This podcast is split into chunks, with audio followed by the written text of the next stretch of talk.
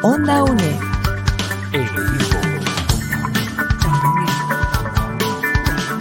Imagen y sonido, hasta donde estés.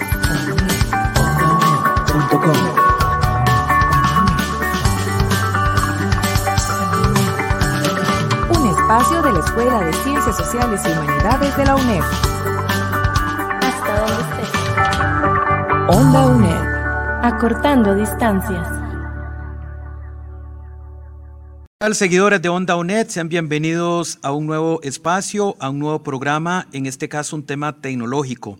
El tema del 5G, que está muy en boga, hay una directriz por parte del actual gobierno y es un tema que ha estado merodeando en el país con distintos actores que se han pronunciado en cuanto a esta tecnología, sus beneficios y también sus detractores, porque hay críticas también, como todo, tenemos que aprender a usar esta tecnología. Así que pros y contra hemos eh, denominado este espacio del 5G y tenemos un especialista de lujo, una persona que también eh, ya le ha tocado pasar por el gobierno como viceministro de Telecomunicaciones, pero a su vez es un estudioso, así que lo analiza también desde la perspectiva académica. Es el ingeniero Teodoro Willing Castro. Él está con nosotros y nos ayuda a poner en contexto este tema de la tecnología 5G. Don Teodoro, gracias por estar en Onda UNED y, en fin, ¿cómo observa esta nueva eh, avanzada que tiene el tema del 5G durante esta administración? Bienvenido. Muchas gracias, Danilo. Eh, buenas tardes y gracias por la invitación, la oportunidad de poder compartir aquí con, con las personas que sintonizan Onda, Onda UNED. Em, bueno, el proceso de, de siempre hacer un, un, avance en una tecnología de, de, telecomunicaciones móviles es un proceso complejo y es un proceso em, que conlleva diferentes etapas y diferentes procedimientos. Entonces, generalmente también es un proceso que no es ni sencillo ni corto. Estamos en, en, un, en una etapa, en un momento de este proceso que yo pienso que es muy beneficioso y muy... Eh, como una, una, oportunidad muy importante para el país. Esta tecnología de 5G eh, representa en espacios para que aparezcan mmm, desarrollos en tecnologías de información y comunicación, en diferentes otras herramientas digitales que tal vez todavía no las conocemos o no, no, no nos las podemos imaginar, porque eh, abre un, una serie de capacidades que no teníamos hasta el momento. Por ejemplo, las comunicaciones se llaman ultra rápidas y confiables, es decir, comunicaciones que tal vez dan eh, una, una, velocidad, un retraso de mucho, mucho menor de lo que existe actualmente eh, y que permite entonces hacer aplicaciones en tiempo real que no necesariamente eh, eran posibles antes.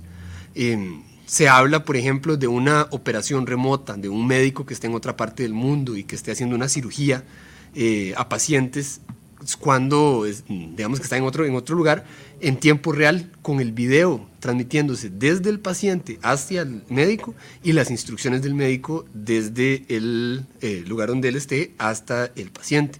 Esto requiere que la comunicación sea muy confiable, ¿verdad? No uh -huh. puede pasar como ahora que una llamada de WhatsApp se cae, se cae ¿verdad? Sí. Este, eso no porque puede... llueve o porque hay un viento. ¿verdad? Eh, pero 5G propone este tipo de aplicaciones como casos de uso. También una altísima densidad de dispositivos conectados, como por ejemplo eh, a la hora de una automatización industrial, en lo que llaman industria 4.0, eh, en la que hay muchos dispositivos en una fábrica, en una línea de producción o en, una, eh, en un esquema de, de, valor agregado para algún tipo de producto. Eh, cuando se automatiza y se le conecta a Internet en un esquema de Internet de las Cosas o IoT, también esto representa una eh, oportunidad eh, para, para poder desarrollar nuevas aplicaciones y nuevas tecnologías. Costa Rica es un país altamente tecnológico, con un capital humano muy valioso y muy bien capacitado. Y por lo tanto, entonces, el, la oportunidad que esto representa para la reactivación económica, para el encadenamiento productivo de diferentes emprendimientos o de diferentes ya pymes tecnológicas que pueden ampliar su rango de acción es importantísimo, es fundamental. Ahora, en el caso de, la 5G, eh, don Teodoro, ¿qué tanta relevancia, importancia, influencia o no importa para nada el tema de la orografía del país? interesa para el 5G, porque ya sabemos que Costa Rica es un país bastante quebrado, con muchos accidentes y demás, que no viene a cuento, pero sí ya sabemos que así es el país. Pero, ¿tiene alguna incidencia o ninguna? No, definitivamente sí tiene una incidencia. Eh, cuando estamos pensando en cualquier esquema que tenga que ver con transmisiones inalámbricas, eh, que se propagan mm, por el aire en particular, eh, tiene que ver mm, muchísimo la propagación, las reflexiones, la difracción, diferentes efectos que suceden cuando las ondas electromagnéticas rebotan o chocan contra diferentes elementos. Entonces, definitivamente el relieve es un, es un componente eh, que se toma en cuenta fundamentalmente en los diseños de, de estas redes. 5G viene muy, eh, eh, está planteada de una manera muy flexible, de forma que eh, tiene tanto mm, un planteamiento técnico que permite tener a, propagación relativamente amplia, es decir, una torre que cubra un terreno relativamente amplio cuando la, precisamente los aspectos geográficos lo permitan, como también este, tener una gran densidad de dispositivos conectados en áreas relativamente pequeñas, como por ejemplo eh, cuando hay muchas personas en un estadio o en un concierto o en una feria, o por ejemplo también cuando... Eso dificulta la, la, eh, la calidad.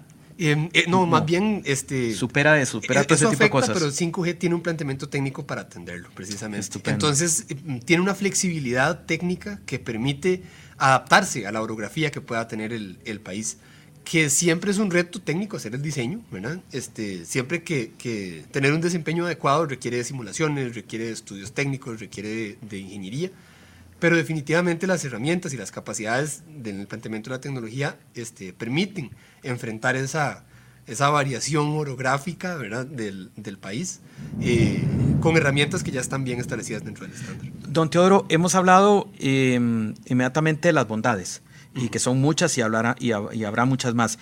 Eh, ¿Qué eh, consecuencias o por lo menos qué prevenciones hay que tener la, tecnología 5G? ¿Qué no va a hacer de todo lo que quizás se ha dicho, eh, de todas las bondades?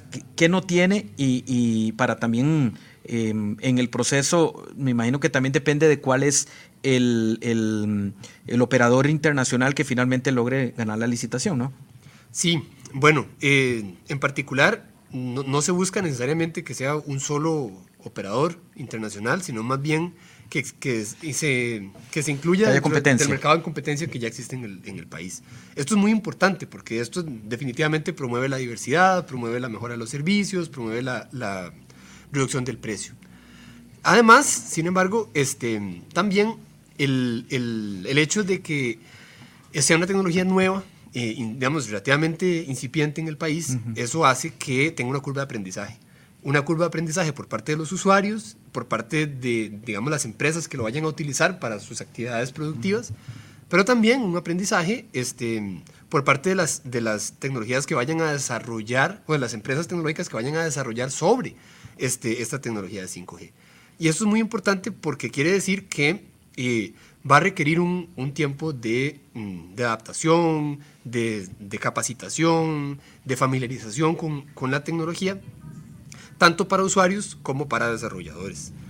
Hay otros, otros aspectos que también son este, importantes a tomar en cuenta. Con la venida de 5G, tal vez Em, yo me atrevería a decir que 5G no es la solución para la desconexión de muchos ciudadanos y ciudadanas en el país. Que se está vendiendo como tal, ¿verdad? En parte. En, en algunos espacios, ¿verdad? Le comprendo, este, sí. Eh, definitivamente la, la, solución es mucho más compleja que solamente adaptar una tecnología y por lo tanto entonces eh, esperar que con la llegada de 5G muchas de las personas que no tenían conexión inmediatamente pasen a tener conexión, pues yo creo que es un poco complicado.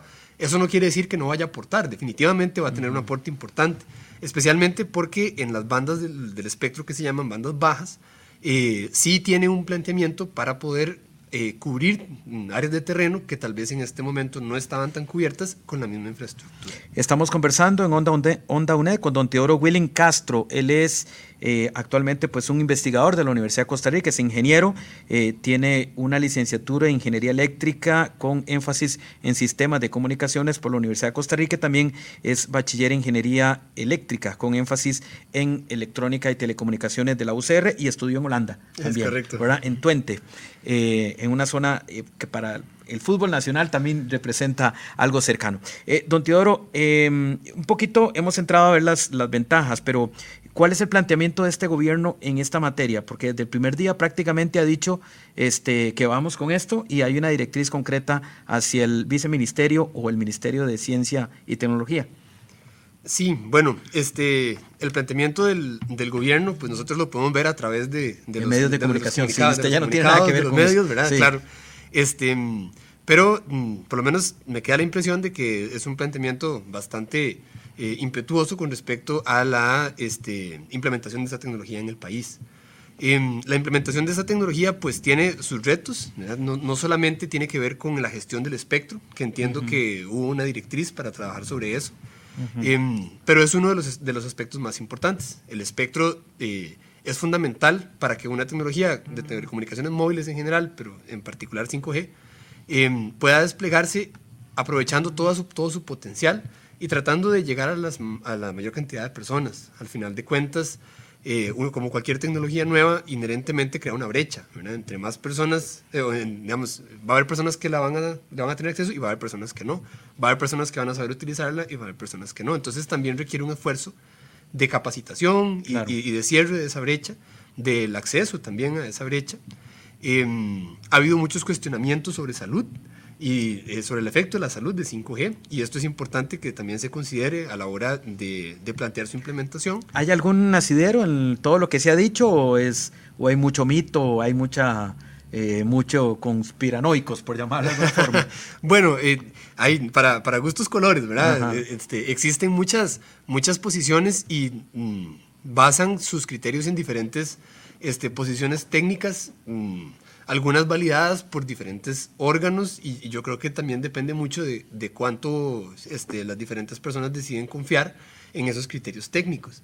Em, el Ministerio de Salud aquí en Costa Rica es el encargado de hacer el, eh, el estudio sobre radiaciones no ionizantes, que esas son las que, a las que corresponden. ¿Tendrá que hacerlo?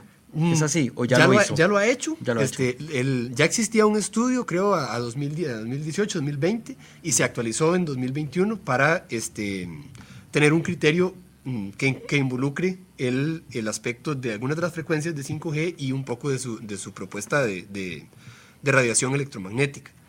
Em, y bueno, con, con, una propuesta por parte del gobierno tan, tan este, directa y, acelerada para trabajar el, el, tema de 5G, yo pienso que esa es una muy buena noticia para el, em, para el sector productivo. Ahora, mm, yo considero también que el planteamiento entre más integral se pueda hacer para atender la brecha que va a generar y para atender los demás componentes que representa, pues también es importante. 5G no solamente transmitirse por el aire, también requiere el planteamiento de infraestructura. Eso le iba a decir, que cuánto inversión lleva para los operadores.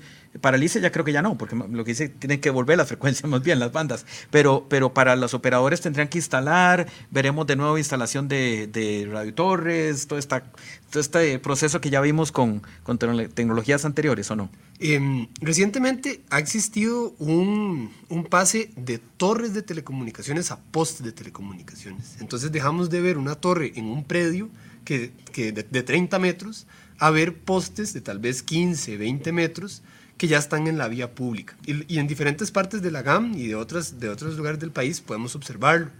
Estos postes de telecomunicaciones cubren áreas más pequeñas, tienen lo que se llaman células más pequeñas, pero que permiten ir más rápido. Entonces, esto no es específico de 5G, en 4G también es parte de la tendencia, pero 5G lo va a venir a potenciar.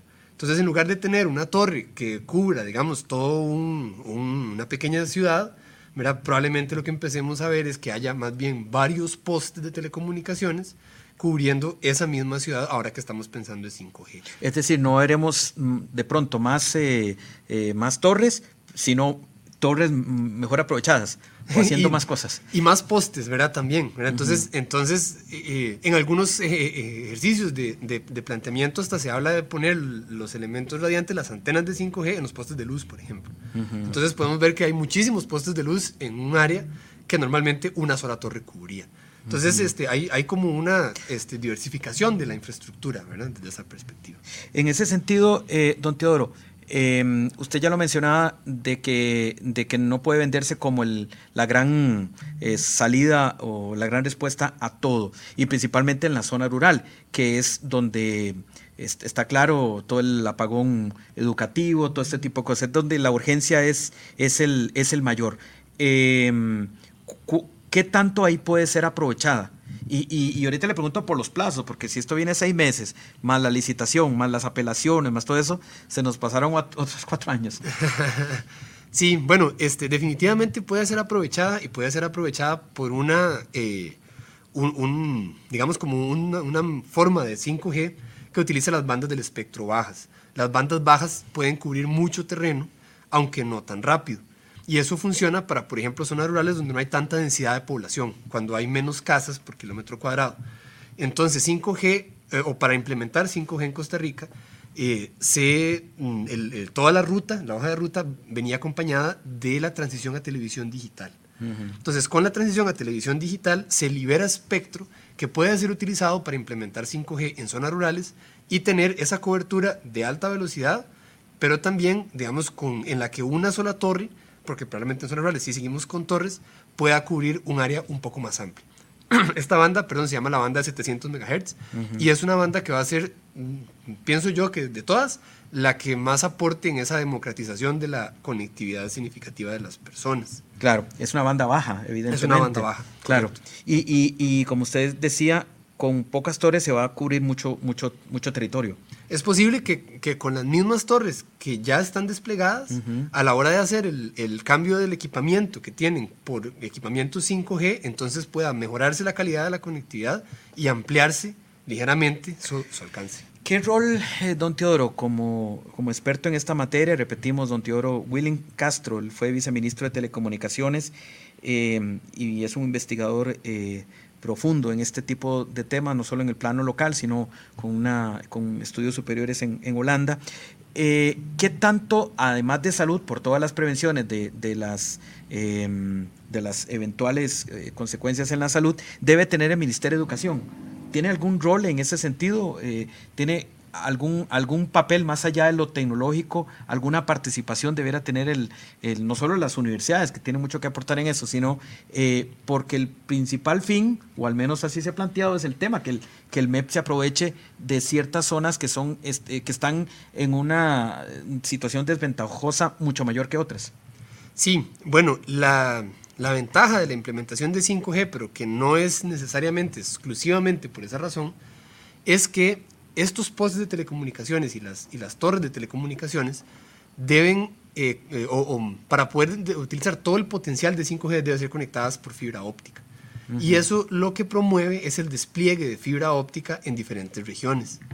El despliegue de fibra óptica habilita también el, el acceso a banda ancha fija, como por ejemplo en diferentes centros educativos.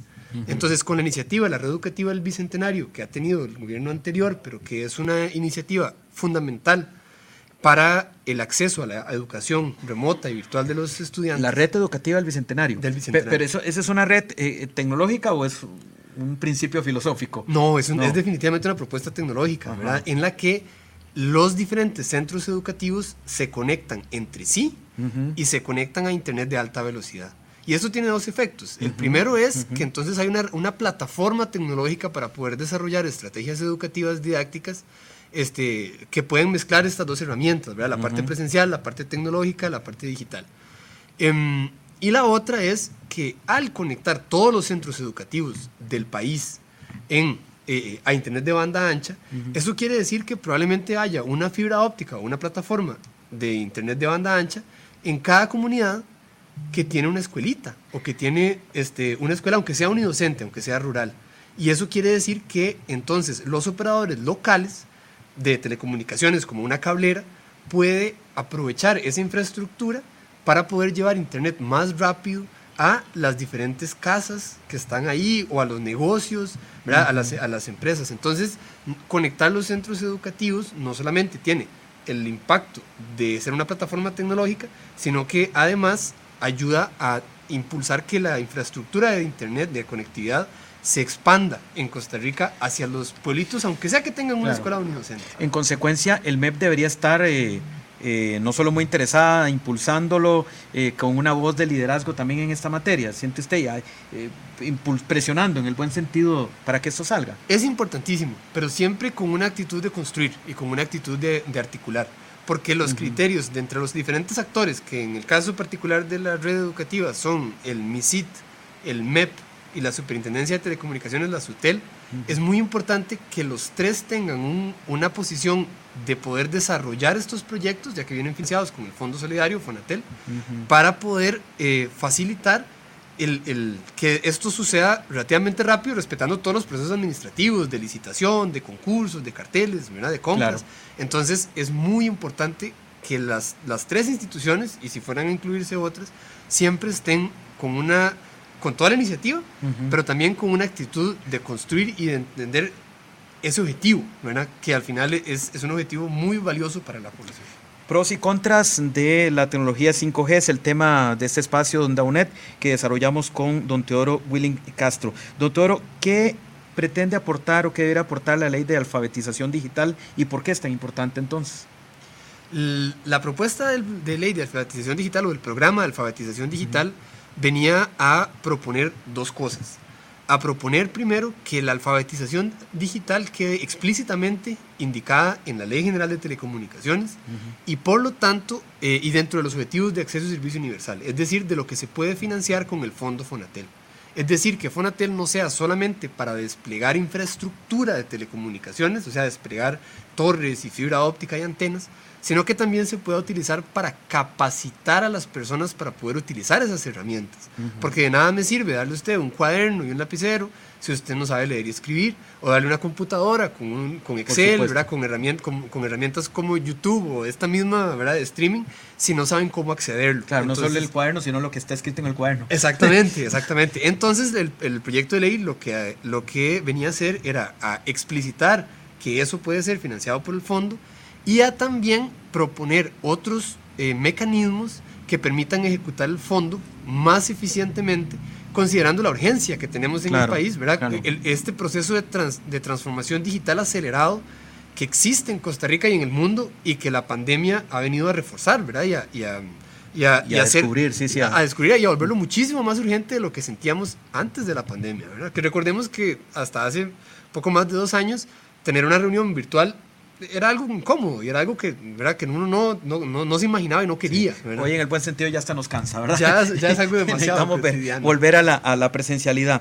Eh, vamos como redondeando algunas ideas, eh, don Teodoro, de este espacio de, de Onda UNED sobre el tema del 5G, eh, que, que me inquieta muchísimo el tema del proceso, es decir, los tiempos, porque el presidente don Rodrigo Chávez le ha dado seis meses, de ahí, eh, eso solo es al, al ICE para que vuelva a las frecuencias. Eh, bueno, según la directriz o lo que se pudo conocer de la, de la prensa, era para que esas frecuencias estén disponibles eh, para poder hacer la- la- el despliegue. Generalmente, mm, lo que sucede, o, o más bien vamos a ver, según la normativa vigente, esas frecuencias tienen que salir a licitación, o sea, tienen que salir a un concurso, que a veces es una subasta o a veces puede tener otras modalidades. Claro. Est- esto quiere decir que hay que tener un, un grupo de frecuencias que sea atractivo para los operadores que están participando en el mercado para que, para que este, participen en, esa, en, esa, en ese concurso y que entonces asuman algunas de esas frecuencias y empiecen a desplegar 5G en esas frecuencias que se pondrían a disposición. A mí me gustaría dejar muy claro que en el país ya existen frecuencias disponibles para eh, desplegar 5G. Existen las frecuencias bajas en la banda de 700 por el proceso de transición a televisión digital. Existen frecuencias altas en 26 y 28 gigahertz que también ya están disponibles. Y existen frecuencias medias en 2300 y en 3300 megahertz. Ahora, cuando usted me dice que sean atractivas, y ya cuando estamos casi al cierre, en dos minutitos nos vamos, tres minutos a lo más, ¿qué quiere decir atractiva? ¿Comercialmente o en clientes o en qué? Bueno, eso es parte del criterio para abrir el concurso, porque esa- eso atractivo puede ser un criterio solo comercial, pero puede ser atractivo desde una perspectiva de bien público también. Lo que quiero decir con esto es que con miras al futuro, digamos, una posibilidad es tratar de recuperar las frecuencias que tiene el ICE y poder usar todas las frecuencias que ya existen, más esas, en un concurso público. Pero también se puede abrir un concurso público con las frecuencias que ya están disponibles para empezar a avanzar lo más rápido con 5G mientras se resuelven las frecuencias que están, eh, que, que están en, en poder del grupo ICE. Y esto es algo que debe ser evaluado desde un lente de bienestar público, que es lo que tiene más valor para la población. Absolutamente, porque en la campaña se habló mucho de Fonatel y que era dinero ocioso y que había que ponerlo a trabajar. Claro, bueno, Fonatel es otro tema muy importante que probablemente otro necesitemos otro espacio. Sí, Bien, claro. entonces yo para cerrar, no, nada más, eh, don Teodoro, quisiera pedirle eh, en un minuto o en medio minuto, ya lo que tenemos, medio minuto para el, el principal beneficio y medio minuto para la principal cuidado que hay que tenerle. El principal beneficio yo pensaría que es indudablemente las oportunidades de, eh, en términos de reactivación económica, de desarrollo de tecnología de punta, que muchas empresas tecnológicas en Costa Rica y con el capital humano que hay pueden acceder, pueden acceder a través de un, a un mercado nuevo, muy competitivo, pero también que puede dejar muchas oportunidades. Esa para mí es la principal ventaja. Y la contra. Y, y digamos, tal vez el principal cuidado que hay que tener es que no sea solo para ese sector y que más bien permita democratizar el acceso a Internet y aprovechar esta tecnología para que sea un potenciador de reducción de la brecha digital y que se, y que se convierta entonces en un aliado de los dos extremos, digamos, del desarrollo tecnológico, tanto de la tecnología de punta y de los que están ahí que pueden desarrollar, como de los que algunas veces se van quedando atrás y tratar de evitar que entonces no se queden tan atrás. Yo pienso que esos son los dos componentes principales. Pues le agradezco muchísimo por habernos puesto en perspectiva esas dos grandes eh, visiones, que las dos caras de la moneda, don Teodoro, le agradezco muchísimo más bien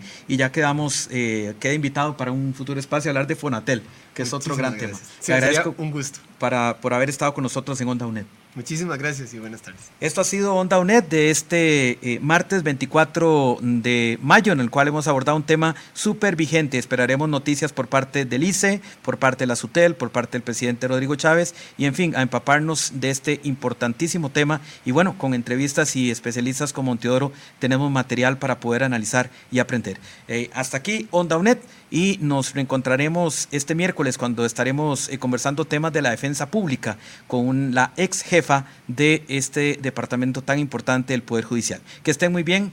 Muchas gracias. Danilo Chávez, Onda UNED.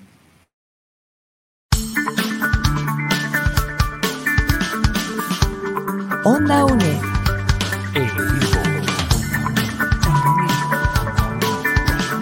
Imagen y sonido. Hasta donde estés.